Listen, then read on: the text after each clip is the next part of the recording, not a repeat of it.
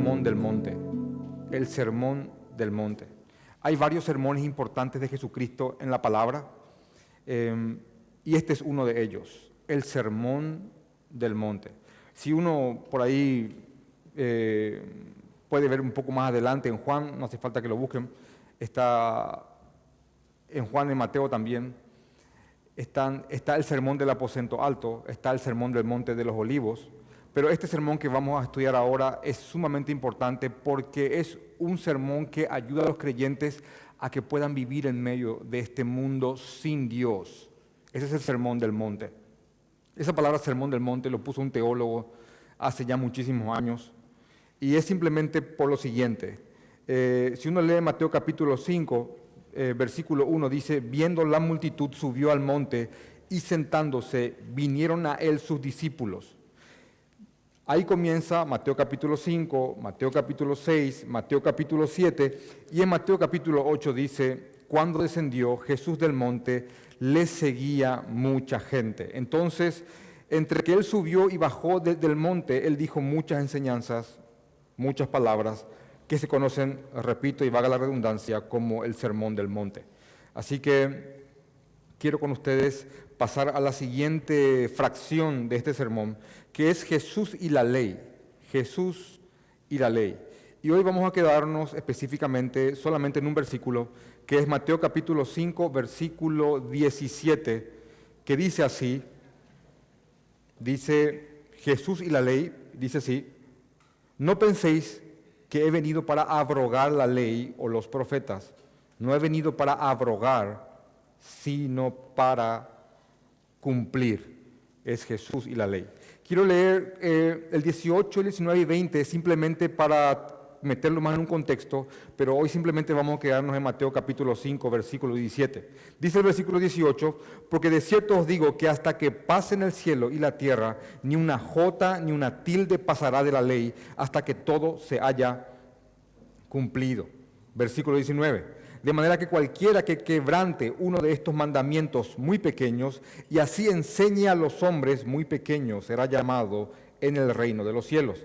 Mas cualquiera que los haga y los enseñe, este será llamado grande en el reino de los cielos. Versículo 20. Porque os digo que si vuestra justicia no es mayor que la de los escribas y fariseos, no entraréis en el reino de los cielos.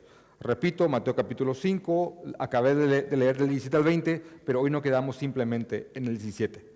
Hermanos, el sermón del monte es un sermón sumamente importante para todo creyente. Eh, el motivo por el cual hemos decidido meternos en esto es porque necesitamos reafirmar la identidad de cada hijo de Dios aquí presente y de cualquiera que nos, que nos escuche también, porque tenemos que saber quiénes somos, qué va a provocar lo que somos y las bendiciones que tiene el seguir a Jesucristo. El Sermón del Monte inicia con las bienaventuranzas, que es lo que estamos estudiando, y quiero, perdón por tanta redundancia, pero en verdad quiero que esto se fije.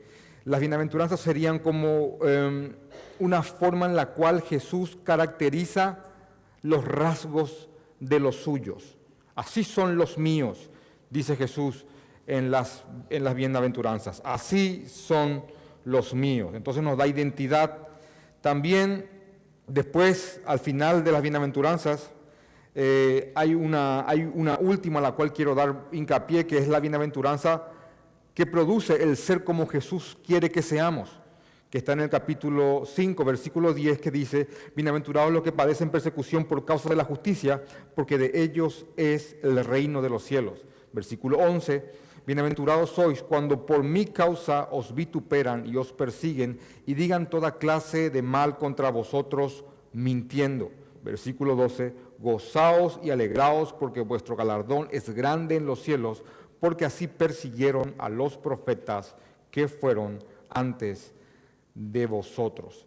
Entonces, una, en una manera de, de, resumen, simplemente para que puedan recapitular todo lo que estamos leyendo, porque ahora vamos a pasar a una nueva sección a una nueva parte del Sermón del Monte, que es Jesús y la ley, solamente quiero decirles que eh, Jesús hasta aquí tiene un orden lógico y dice quiénes son los hijos de Dios, dice cómo reaccionará el mundo sin Dios ante los hijos de Dios y cuál es la función de los hijos de Dios, que es lo que estudiamos el fin de semana pasado, que estudiamos que somos sal y que somos luz en el mundo.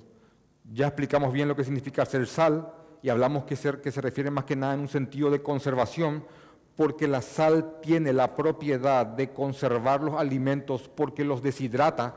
Y también les puse el ejemplo, que ya muy conocido para aquellos que me, escuchan hablar de esto, es esas piezas de carne que se venden en los, supermercados.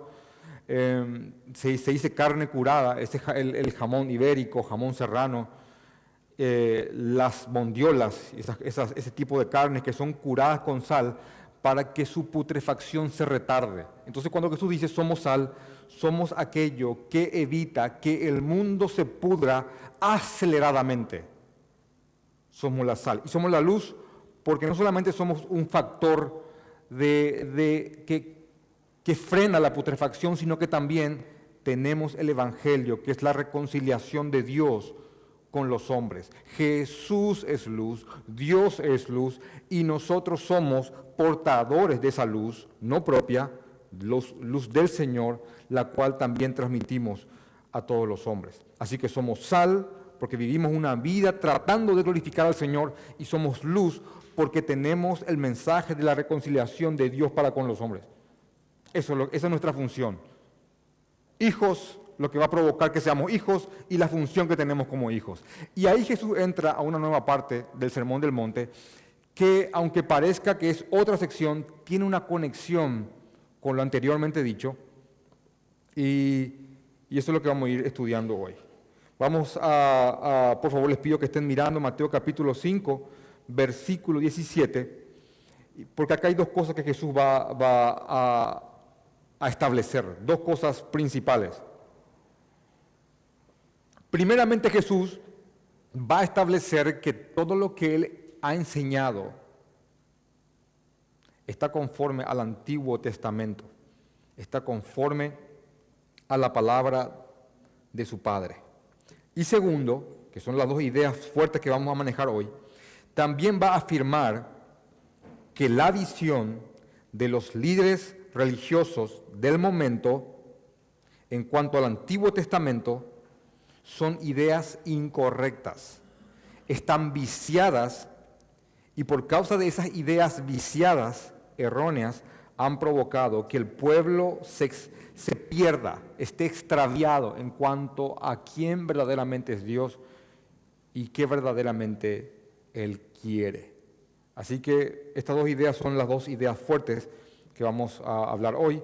Jesús va a decir todo lo que yo enseño, todo lo que yo soy, está conforme al Antiguo Testamento, a la palabra de mi Padre, y los líderes de hoy no están dando luz sobre las verdades de Dios. Tienen doctrina viciada, tienen doctrina errónea. solamente quiero, a manera de, mini apéndice, mostrarles esta forma de expresarse de Jesús. Jesús no solamente hablaba en positivo, sino que él también hablaba en negativo. Y me explico más. Eh, Jesús no solamente enseñaba la verdad, denunciaba la mentira. Algunos creen que, que, solamente hay que hablar la verdad y no hay que denunciar la mentira porque eso como que trae roce.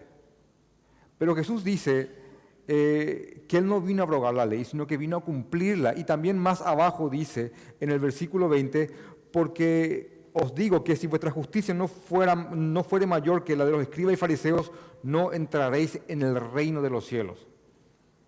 Y no hace falta que lo busquen, pero si uno ve Mateo capítulo 23, el fuerte descargo que Jesús hace en contra de los escribas y de los fariseos y de los líderes del momento, hermanos, es claramente notorio que no solamente Jesús enseñó positivamente la verdad, sino que también Él denunció a aquellos que transgreden las verdades del Señor.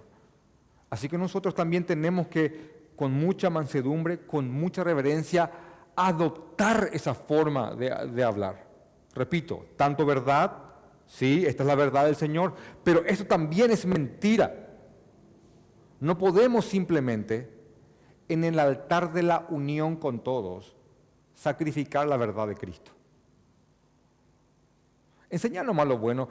¿Para qué vas a decir que, que, Cash Luna está haciendo algo malo? ¿O que Benny está haciendo algo malo? ¿O que, y no digas nombres, se dice el pecado pero no el pecador. Eh, erróneo también. También les recuerdo que inclusive Pablo, cuando había dos personas que metían gangrena en la iglesia, ¿saben lo que, es, lo que es una gangrena? Es pudrirte en vida. Estás pudriendo vivo. Y cuando Pablo dice que había dos personas, Himeneo y Fileto, que metían doctrina que era gangrena, él los denuncia por nombre, porque estaban flagelando, estaban hiriendo al cuerpo de Cristo. Así que este, este discurso está en, está, en, la Biblia. Y si Jesús es tu ejemplo, si los apóstoles son tu, son tu ejemplo, si Pablo es tu ejemplo, que también fue, una, fue un apóstol, es algo que tenemos que cumplir con mucha mansedumbre, con mucha reverencia, pero ese discurso en positivo y en negativo se tiene que dar. ¿Qué es lo que vamos a leer ahora?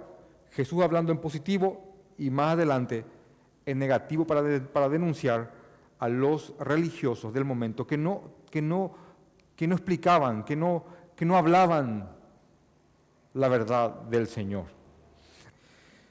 Viene Jesús no solamente de un formato inesperado, sino que también viene a, reinterpretar toda la ley conforme a los maestros de su época. Porque en la época de Jesús estos maestros habían retorcido de tal manera la palabra del Señor, así como también hoy gente lo retuerce, habían retorcido de tal manera la palabra del Señor, que habían inundado la religión judía de tradiciones muertas yo les pido que por favor investiguen, porque no es el tema hoy, pero que investiguen la cantidad de leyes, la cantidad de tradiciones que los maestros judíos adhirieron a la, ley de Dios. Y eso se llama legalismo. ¿Saben qué es legalismo? Legalismo es crear una ley no bíblica e imponerla a otros con el rigor y el peso de una ley bíblica. Eso es legalismo. Es como decir, bueno, sabes que acá Dios dejó espacios, entonces yo empiezo a, a, regular comportamiento, empiezo a regular formas de guardar leyes y yo los impongo con fuerza a aquellos que no, que no viven como yo. Eso es legalismo. ¿Cuál es, cuál es la, la hermana siamesa maligna y opuesta del legalismo se llama eh, antinomianismo. ¿Qué significa eso? Es eh, aflojar la ley del todo. No, no es tanto así. Eh, y, es, es, lo opuesto. Es gente muy liberal, que busca muchos huecos, que negocia con la palabra del Señor. para ellos la ley es un chicle, no, no son los diez mandamientos, son las diez sugerencias. Entonces, eso, es, eso sería como el antinomianismo. Y, el otro polo es la rigidez del legalismo. No solamente las leyes que están, más leyes para ser más santos. Y cuanto más leyes cumplamos, más agradamos al Señor, que son los fariseos. Entonces Jesús viene y reinterpreta toda la ley, le da el verdadero sentido, porque muchos estaban creyendo que Jesús venía a violentar la palabra de Dios. Eso es lo que la gente creía, porque es lo que los líderes decían acerca de Jesús. Este está viniendo a violentar, a transgredir, a abolir, a abrogar, a anular. Entiéndame todos los sinónimos, por favor, la ley del Señor. Entonces aquí es donde él entra con este discurso y dice lo siguiente, Mateo capítulo 5, versículo 17, dice, no piensen o no penséis, no penséis que he venido para abrogar la ley o los profetas. No he venido para abrogar, sino para cumplir. Y quiero ir, por favor, dándole más luz en cuanto a esto. No penséis que he venido para abrogar la ley, o, la ley o los profetas, o la ley y los profetas. Quiero explicarles algo eh, acá veo que hay personas muy jóvenes y quiero realmente que comprendan esto. Cuando los judíos se refieren a la ley, indistintamente usan esa palabra para referirse a las siguientes cosas. Algunos usan la palabra la ley para referirse a los primeros cinco libros del Antiguo Testamento. Otros usan la ley para referirse exclusivamente a los diez mandamientos. Y otros usan la ley para referirse a, todo el Antiguo Testamento. Quiero ponerles un ejemplo para que vean esta terminología. Mateo capítulo 22, versículo 34. Acá hay una escena bastante curiosa, porque justamente los fariseos, estos que eran los grandes intérpretes de la ley, ciegos, guía de ciegos, así Jesús los describe, miren lo que hicieron. En Mateo capítulo 22, versículo 34. Entonces los fariseos, oyendo que había hecho callar a los saduceos, que era otro grupo de, religiosos, se juntaron a una. ¿Qué significa esa expresión? Se juntaron a una. Es como que hicieron equipo, es cuando todos se reúnen para concertar algo que van a hacerte o algo que van a hacer. Los fariseos, al ver que Jesús cayó a los saduceos, se juntaron a cranear. ¿Qué salió de, ese, de, esa, de esa juntada? Versículo 35. Y uno de ellos, intérprete de la ley, ahí está, y uno de ellos, intérprete de la ley, preguntó por tentarle. Así que la pregunta no fue noble, la pregunta no fue bien intencionada, la pregunta fue para tentarle. ¿Por qué? Porque era una pregunta que si Jesús contestaba mal, él quedaba desvirtuado como maestro. Y acá el punto es, desvirtuemos a aquel que está viniendo a reinterpretar la ley. ¿Me están siguiendo, verdad? Desvirtuémoslo. Entonces, eh, iba cada grupo a, tratar de ponerle una cáscara para que él resbale y digan, ¡eh, ahí está! No es maestro. Entonces van a preguntarle por tentarle. Yo les pido por favor que se imaginen la, escena de estos religiosos ahí cuchicheando y de repente sale uno. Porque eso fue exactamente lo que pasó. Ahora, ¿qué le preguntó por tentarle? 36. Maestro, ah, ah, ven, maestro, ¿cuál es el gran mandamiento en la ley. Mira, si ese no sabes,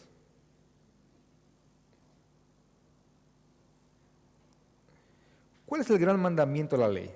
Jesús le dijo, escuchen eso, amarás al Señor tu Dios con todo tu corazón y con toda tu alma y con toda tu mente. Este es el primero y grande mandamiento. Ahora, Entiendan, este no es el primer mandamiento.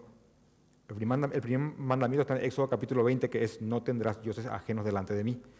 Este es el primer gran mandamiento porque encierra gran parte de los, de los mandamientos. Entonces Jesús dice, este es el primero y grande mandamiento. Amarás al Señor tu Dios con todo tu corazón, con toda tu alma y con toda tu mente. Ahora, Jesús sigue con una especie de bonus track, así con una especie de te contesto lo, que tampoco me preguntaste. Versículo 39. Y el segundo es semejante. Eso no, le preguntó. Y el segundo es semejante. Amarás a tu prójimo como a ti mismo. De estos dos mandamientos dependen toda la ley y los profetas. Ahí está la expresión. Toda la ley y los profetas.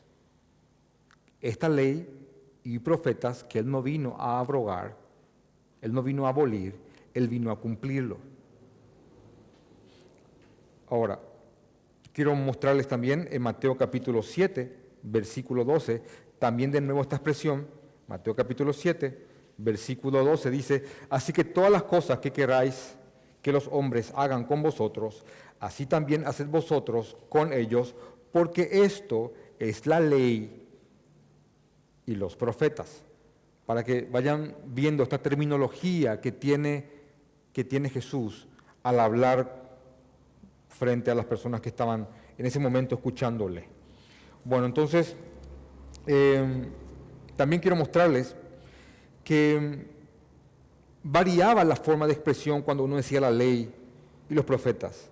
Por ejemplo, en el libro de, Juan, capítulo 10, versículo 34, no hace falta que lo busquen, Jesús le respondió, ¿no está, no está escrito en vuestra ley, yo dije, dioses sois? Preguntando. Ahora no me pidan que le explique este versículo, pero Jesús estaba en este momento expresando el Salmo 82, versículos 6 y 7. Entonces cuando él dice ley, acá se refiere a un salmo, porque era una forma de llamar a todo el Antiguo Testamento. Ahora, en otra parte, cuando Jesús trata de ser inclusive más específico, cuando Jesús muere y resucita, en Lucas capítulo 24, cuando los discípulos impresionantemente estaban anonadados y sorprendidos porque él había vuelto a la vida, imagínense, les dijo tantas veces, tantas veces, tantas veces, metafóricamente, directamente, que él iba a vivir. De nuevo. Y aún así ellos estaban sorprendidos. Entonces dice en Lucas capítulo 24, versículo 44, y les dijo, estas son las palabras que os hablé ya cuando él estaba vivo de nuevo. Cuando aún, estando aún con vosotros, que era necesario que se cumpliese todo lo que está escrito de mí en la ley de Moisés, en los profetas y en los salmos. Y en esta, y, en esta versión, y en esta, y en esta porción, usa esa división tripartita para definir el Antiguo Testamento de esta forma. Ahora, cuando yo leo Mateo capítulo 5, la ley o los profetas, ¿a qué se refiere? La ley se refiere a la, a la ley de Moisés y los profetas a todo lo demás, a todo lo demás del Antiguo Testamento. A eso se refiere Jesús con esta expresión, no penséis que he venido a abrogar la ley o los profetas. Y si, y si uno piensa y, dice, bueno, la ley, por favor, más específico, la ley. La ley en, en el Antiguo Testamento está dividido en tres porciones que son muy fáciles de entender, que es la ley moral, primeramente, número uno, la ley moral, en la cual está los diez mandamientos y están codificados por Moisés. Quiero explicarles esto bien. Los diez mandamientos no, no, empezaron a comprenderse cuando vino a través de Moisés, sino que los diez mandamientos o la ley moral de Dios fue escrita en el corazón del hombre mucho antes que esto se codifique. Por eso es que vos podés ser un polinesio y haber nacido en Fiji o en Tonga y sabés que robar es malo, que matar es malo, porque es una ley que está escrita en tu corazón. Lo que ocurrió en la palabra de Dios es que Dios codificó la ley que ya de por sí cada ser humano lleva en su interior. Cada ser humano nace consciente de lo bueno y lo malo. Es lo que Romanos capítulo 2 dice. Así que la ley moral aquí es simplemente la codificación de la ley que ya fue previamente escrita en el corazón de todos los hombres. Y la ley tiene esta primera parte que es la ley moral.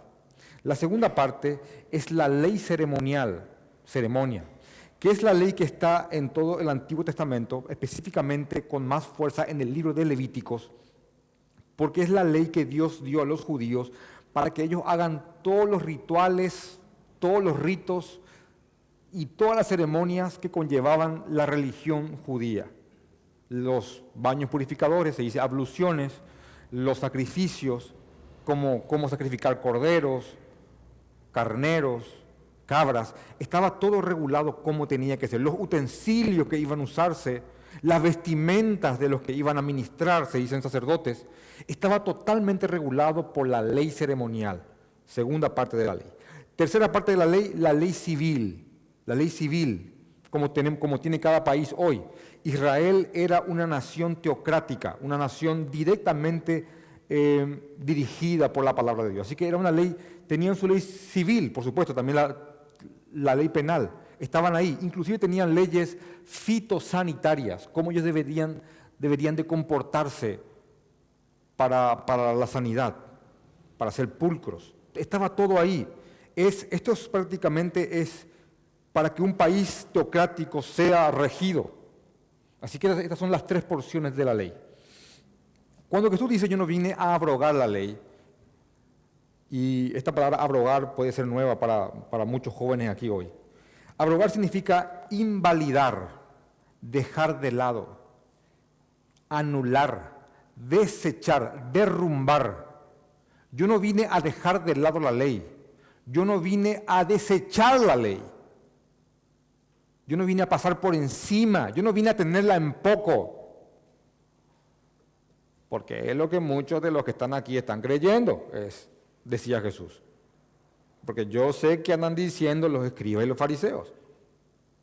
Yo no vine a dejar de lado la ley. Yo vine a cumplirla.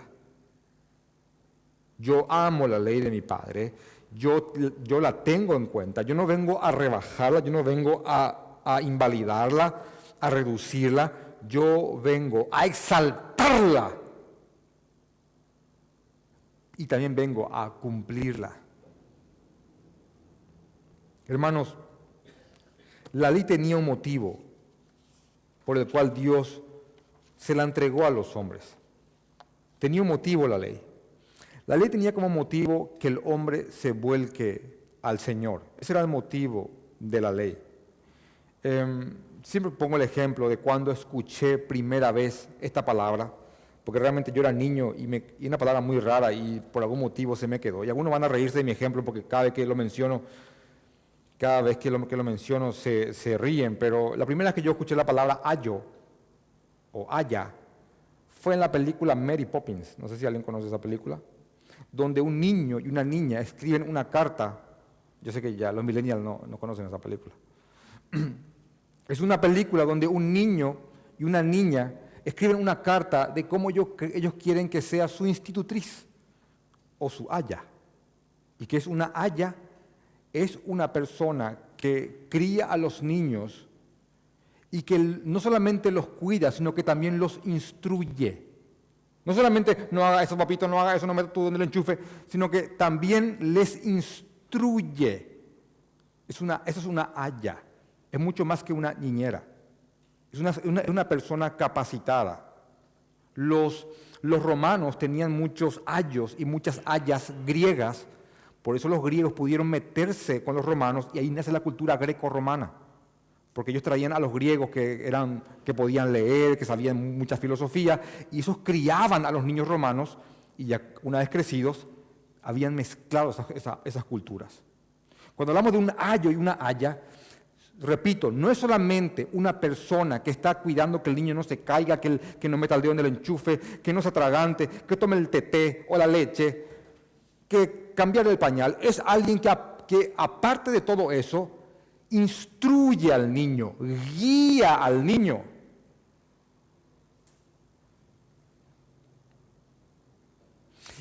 Y cuando el libro de Gálatas, hermosamente y enormemente,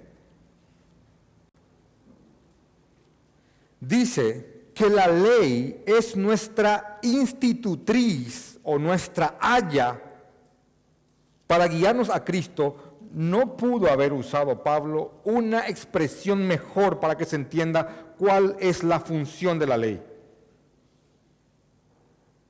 Repito, de los diez mandamientos, no, no de las diez sugerencias. Dice en Gálatas capítulo 3, versículo 24, dice, de manera que la ley ha sido nuestro ayo Ahí está la palabra, en la Biblia. De manera que la ley ha sido nuestro ayo. ¿Para qué? Para llevarnos a Cristo a fin de que fuésemos justificados por la fe. Ahora, ¿cómo la ley es un ayo para guiarte a Cristo? Porque la ley te muestra no lo bueno que podés ser al cumplir perfectamente la ley. porque no podés cumplir perfectamente la ley. La ley te muestra que necesitas que alguien te salve porque no podés cumplirla. ¿Se entiende? La ley te dice, no podés cumplirme, no podés, usando la ley como una persona, metafóricamente hablando. No podés, no podés. Y todo lo que dependan de las obras de la ley están bajo maldición. Así que yo ley te muestro que estás maldito.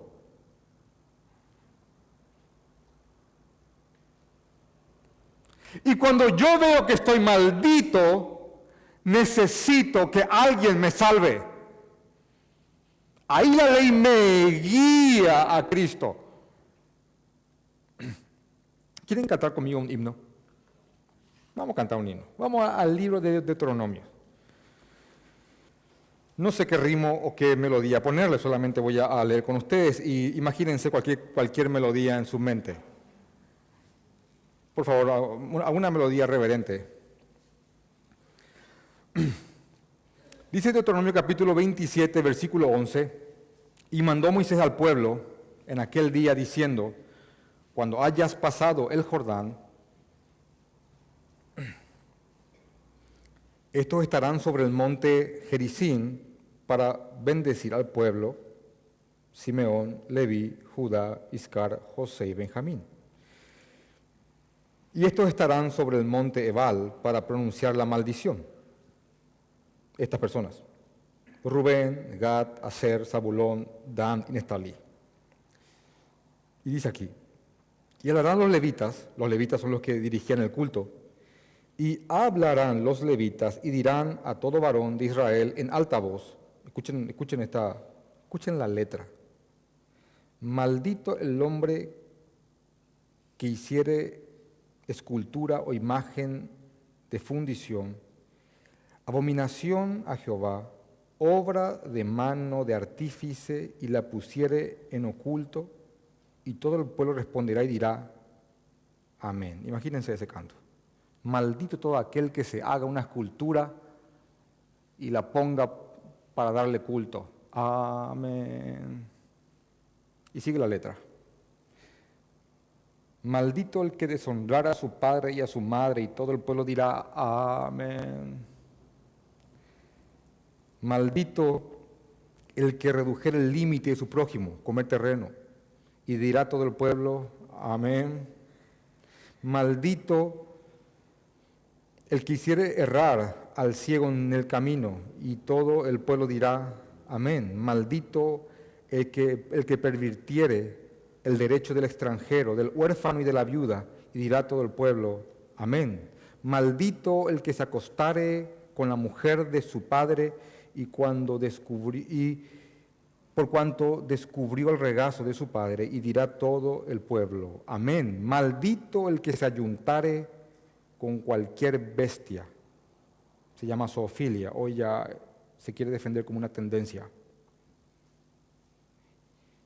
Y dirá todo el pueblo, amén, maldito el que se acostare con su hermana, hija de su padre o hija de su madre. Y dirá todo el pueblo, amén. Maldito el que se acostare con su suegra. Y dirá todo el pueblo, amén. Maldito el que hiciere a su prójimo, el que hiriera a su prójimo ocultamente. Y dirá todo el pueblo, amén. Maldito el que recibiere soborno para quitar la vida al inocente y dirá todo el pueblo, amén. Maldito, por si no quedó duda, maldito el que no confirmare las palabras de esta ley para hacerlas y dirá todo el pueblo, amén. ¿Alguna vez ha escuchado un himno como este, una canción como esta? ¿Se imaginan cantando eso? Maldito el que se ayuntare con un buey. Ah, wow, qué terrible. Pero está acá. Pregunto, ¿es palabra de Dios? ¿Desagrada? Claro que es sagrada, pero es palabra de Dios, es palabra de Dios.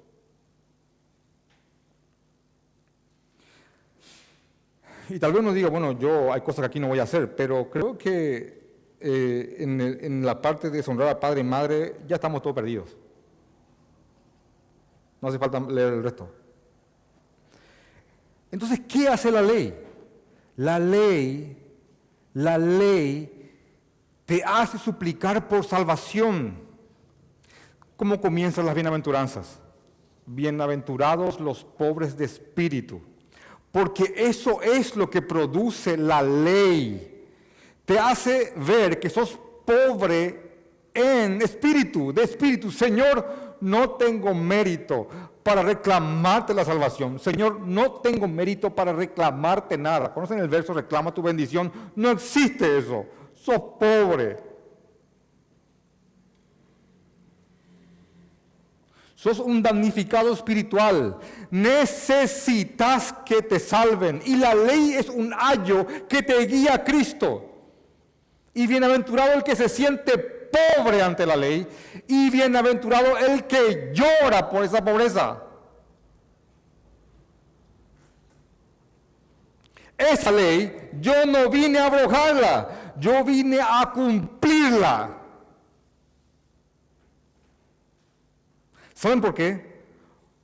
Porque dice Jesús, yo no soy pobre ante esa ley, yo sí puedo cumplirla.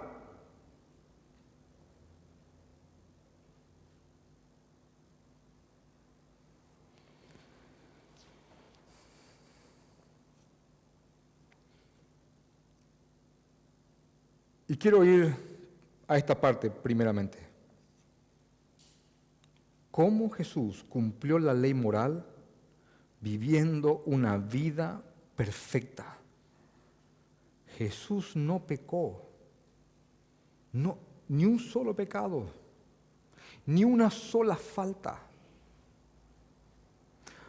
Porque la ley es buena, la ley expresa perfección, expresa santidad. La ley es buena. Todos queremos un país donde las leyes se apliquen, ¿verdad que sí? Todos queremos un país donde los violadores vayan a la cárcel, donde los asesinos vayan a la cárcel, donde, los corruptos vayan a la cárcel. Todos queremos un país así. Todos queremos un país donde haya jueces que ejecuten las leyes y que el Estado de Derecho sea una realidad. Significa todos por igual, Estado de Derecho. Todos queremos un país así. Todos queremos un país donde alguien que robó una billetera vaya preso y también algún senador que desvía fondos vaya preso. Todos queremos ese, país y aplaudimos al juez que no se deja sobornar o presionar por poderes superiores para torcer sentencias. ¿Verdad que nadie quiere eso? Porque la ley es buena, la ley pone orden. Lo contrario a la ley es la anarquía, no hay, no hay ley, es un todo contra todos. Toma lo que, lo, que, lo que quieras. Y lo único que no vas a tomar es lo que no te lo permitan. La ley es buena.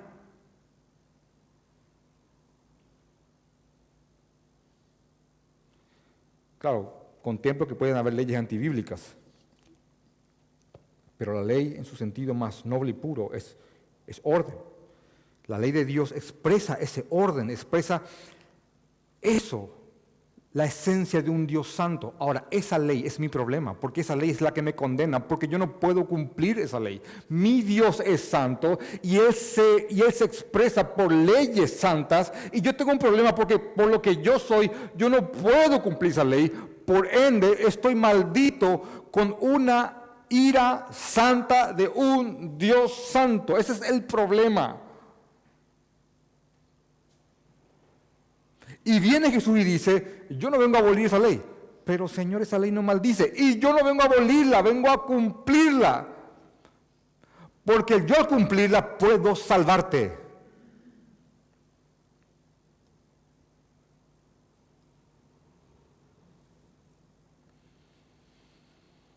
Y voy a volver a esto un poquito más adelante.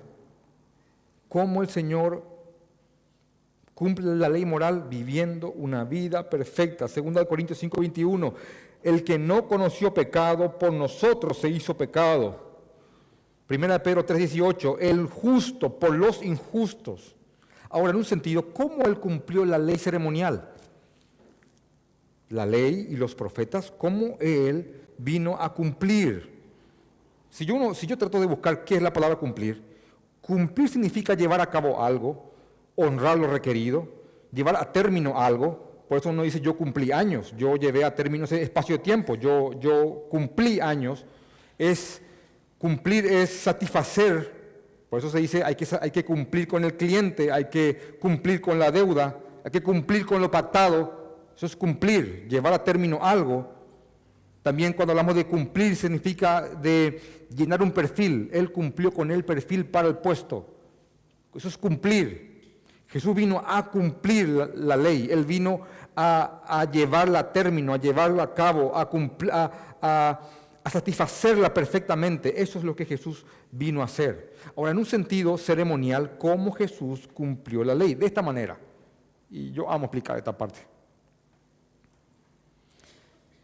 Todos los ritos del Antiguo Testamento, y hermano, voy a, voy a suponer de que no sos creyente, bueno, no sos un asiduo asistente de iglesia, que ya cree en Jesús, pero estás acá y sos nuevo. Yo cuando era, yo soy evangélico desde los 10 años, converso, no, evangélico, sí. Yo tenía una, una, una fuerte interrogante cuando leía el Antiguo Testamento. ¿Por qué será que el Señor mandaba que se maten tantos animalitos inocentes? ¿Saben lo que es un corderito? ¿Alguna, vieron un corderito?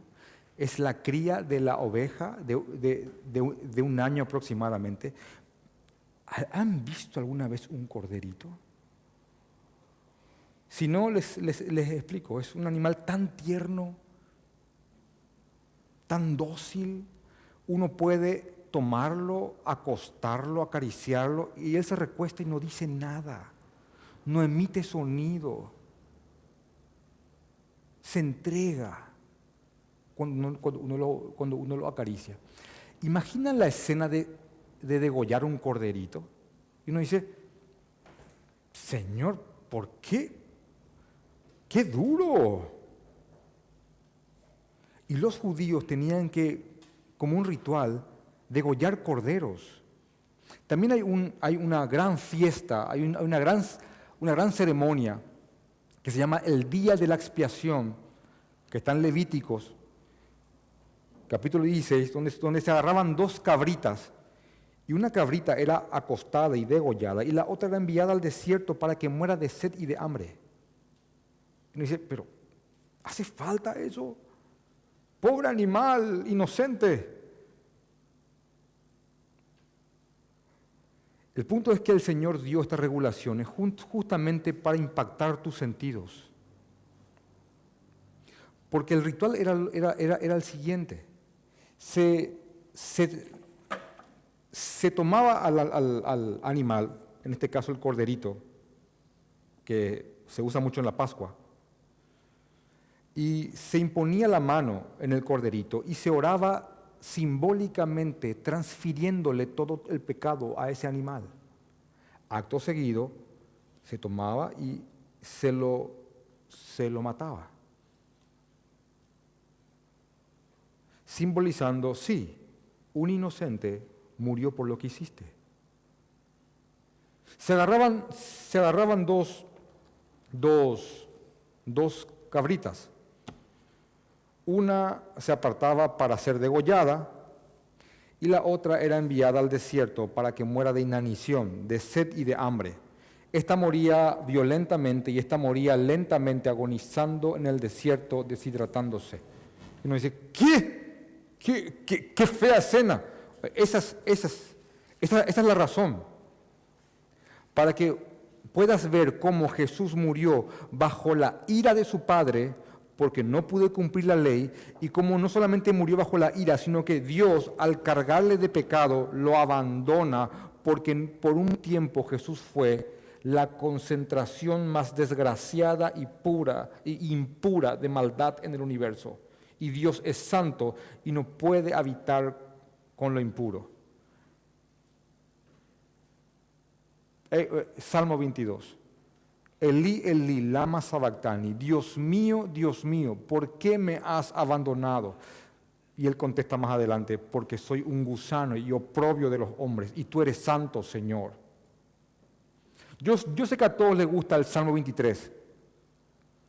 Jehová mi pastor, nada me faltará. Y es un buen salmo, pero no hay Salmo 23 sin Salmo 22. Yo puedo clamar a Jehová como mi pastor porque Jesucristo clamó desde la cruz un salmo antes.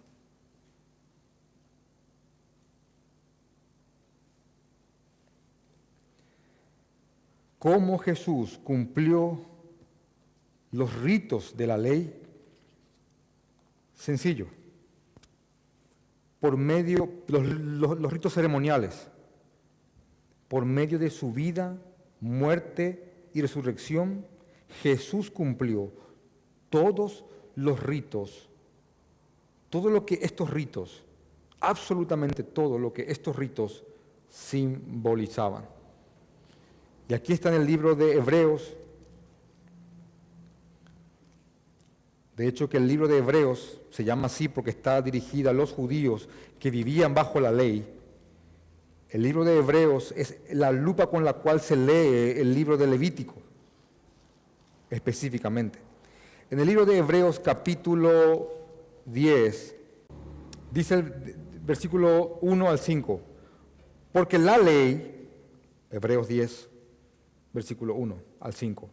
Porque la ley teniendo la sombra de los bienes venideros,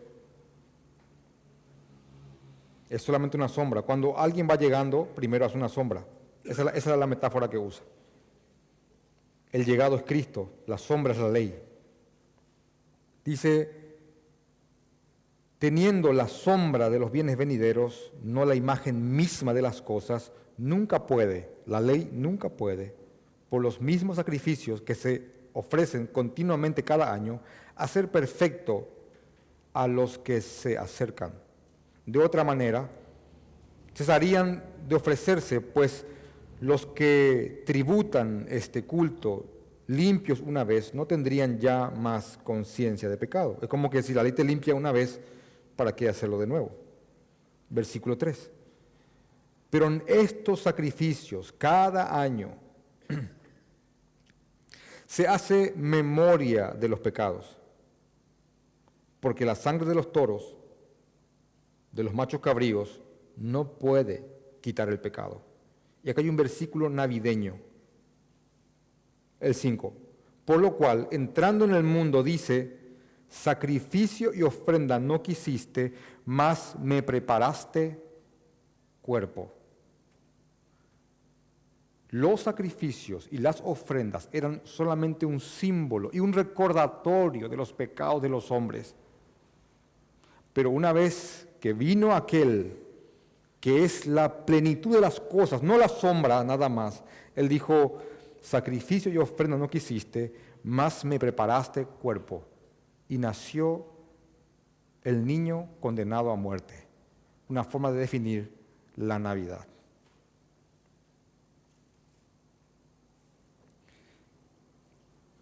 Así que en él se cumplieron todo lo que simbolizaban los ritos del Antiguo Testamento y en cuanto a las leyes civiles, él vivió como un hombre conforme a la ley, cumpliendo cada parte de lo que la sociedad judía solicitaba.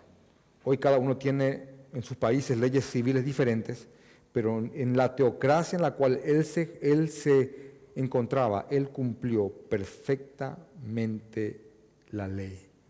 Y cuando dice Jesús, yo no vine a abolir la ley y los profetas, cuando se refiere a profetas, se refiere a esto, hermanos, a todo lo que en los profetas hablan de cómo sería el Mesías. Yo tengo un cartoncito que hay, hay diferentes números. Algunos dicen las 100 profecías que Jesús cumplió, otros dicen las 90, 70, 85.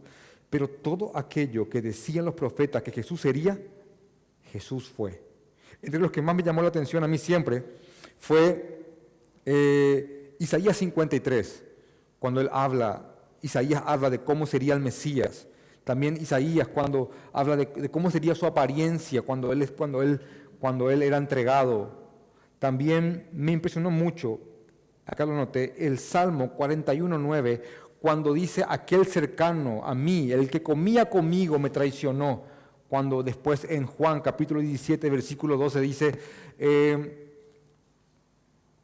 todos están conmigo menos el hijo de perdición, para que la escritura se cumpliese.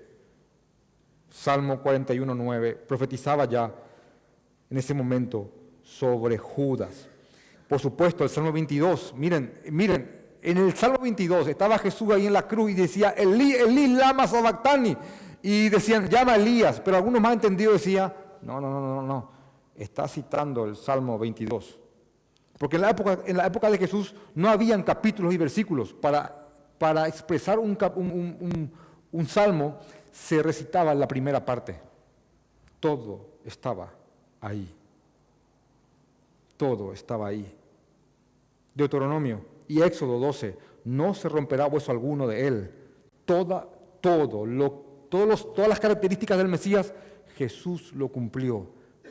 Así que yo no vine a abrogar esa ley, yo vine a cumplirla, la ley y los, la ley y los profetas.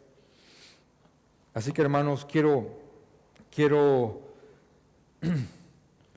quiero dejarles con estos puntos fuertes en, en esta predica. ¿Cuál es el propósito por el cual Jesús cumplió la ley? Jesús cumplió la ley para poder ser el sacrificio perfecto por nuestros pecados. ¿Cuál es el propósito de esa ley? Es ser nuestro ayo. Esa palabra ya no se le va a olvidar más. Es guiarnos a Cristo en pobreza y llanto, para que Cristo nos salve, porque estamos bajo maldición si queremos vivir por la ley. Y una vez que estamos en Cristo, ¿qué hace la ley? Tampoco podemos cumplirla perfectamente, pero nos muestra el norte de qué es lo que le agrada a nuestro Señor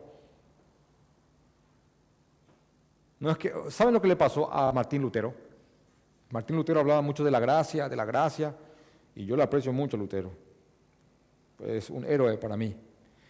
Y hablaba mucho de la gracia, ya no más bajo la ley, de la gracia, ya no más bajo la ley. Y ese chip se le metió abusadamente a uno de sus alumnos, se llamaba Juan Agrícola. Entonces Juan Agrícola dijo, bueno, ya no hay ley, hagamos entonces lo que, lo que querramos. No, si bien ya no estamos bajo la ley, significa no estamos bajo la maldición por no poder cumplir la ley. Pero esta ley sigue guiándonos a ver qué le gusta al Señor, qué es lo que le agrada. Y yo tengo que caminar como una brújula en esa ley. Tropiezo, me levanto, tropiezo, me levanto, retrocedo, pero ese es mi, punto. Y sigo ahí y lucho por eso y encuentro el gozo, escuchen esto bien, encuentro el gozo cuando lucho por obedecer a mi Señor, no por ser perfecto, porque nunca voy a ser perfecto hasta el día que cruce el río. Pero en esa lucha hay gozo. Y la ley me sirve para eso. ¿Qué te agrada, Señor? ¿Qué te agrada, Señor? ¿Qué te agrada, Señor? ¿Qué te agrada? Y camino y camino y lucho cada día confesando mi pobreza.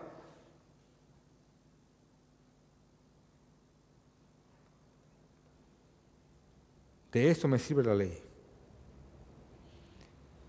Es la ley que Jesús vino a cumplir, a exaltar.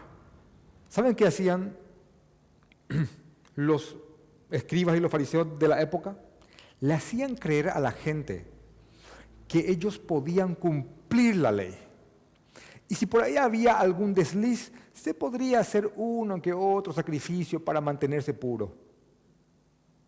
Entonces el judío de la época de Cristo se creía bueno, no se creía pobre. El judío de la época de Cristo está representado por el joven rico, que viene y dice, hola maestro, bueno, hola, ¿qué tengo que hacer para entrar al reino? Y Jesús por ahí le, iba a decir, a ti nada ser perfecto, adelante. No, no, es cuáles son los mandamientos.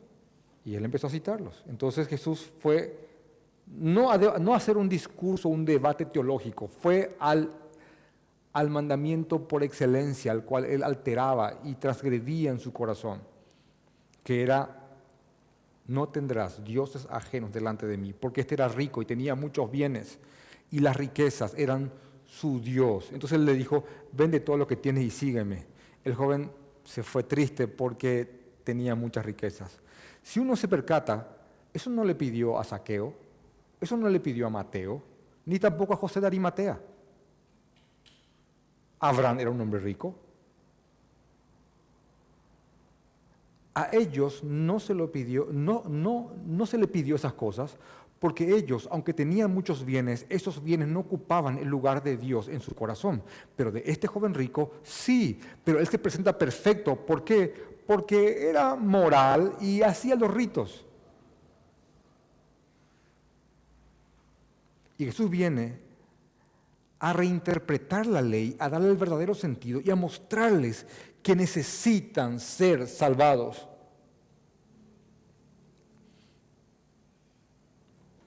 De eso sirve la ley, para guiarnos al Señor.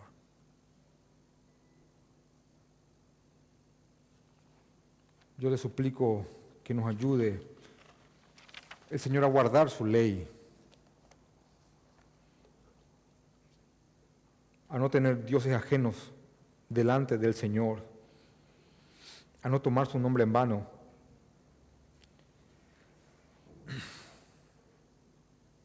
A respetar a padre y madre, a, guardar el día del Señor, que es hoy. Yo no creo en las, en las subreglas inventadas para este día, que algunos inventan más reglas de las necesarias para imponerles a otros. Eso se llama legalismo. Pero sí creo que este día tiene que guardarse, tiene que apartarse para el Señor. Y los mandamientos de Dios para los suyos no son gravosos, son, son hermosos y reconfortantes.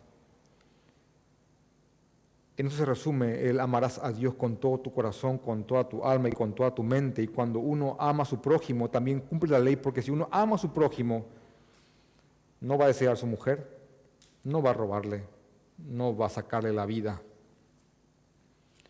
no va a codiciar y no va a levantar falso testimonio porque ama al prójimo. Esta es la ley.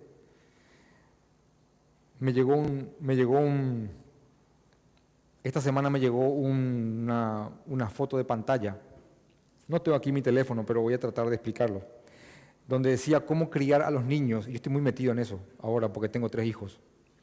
Y decía, no hables a tu hijo con lenguaje limitante, háblale con lenguaje propositivo, como que proponiéndole cosas.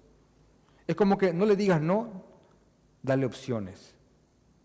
Es, por ejemplo, em, nunca le digas no me grites, mejor dile, cantemos una canción.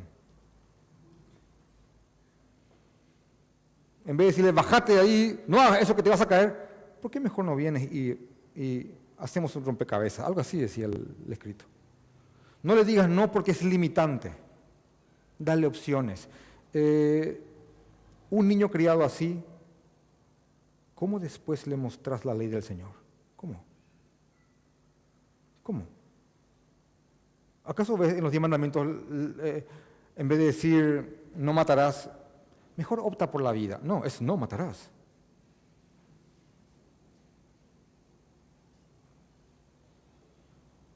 Dios es limitante, porque eso necesitamos nosotros.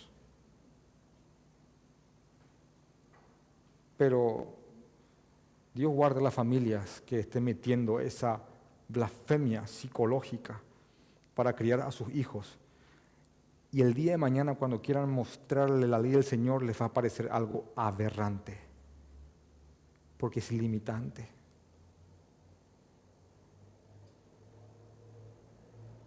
La ley es hermosa porque nos guía a Cristo y nos da un marco de vida para mostrarnos qué agrada al Señor.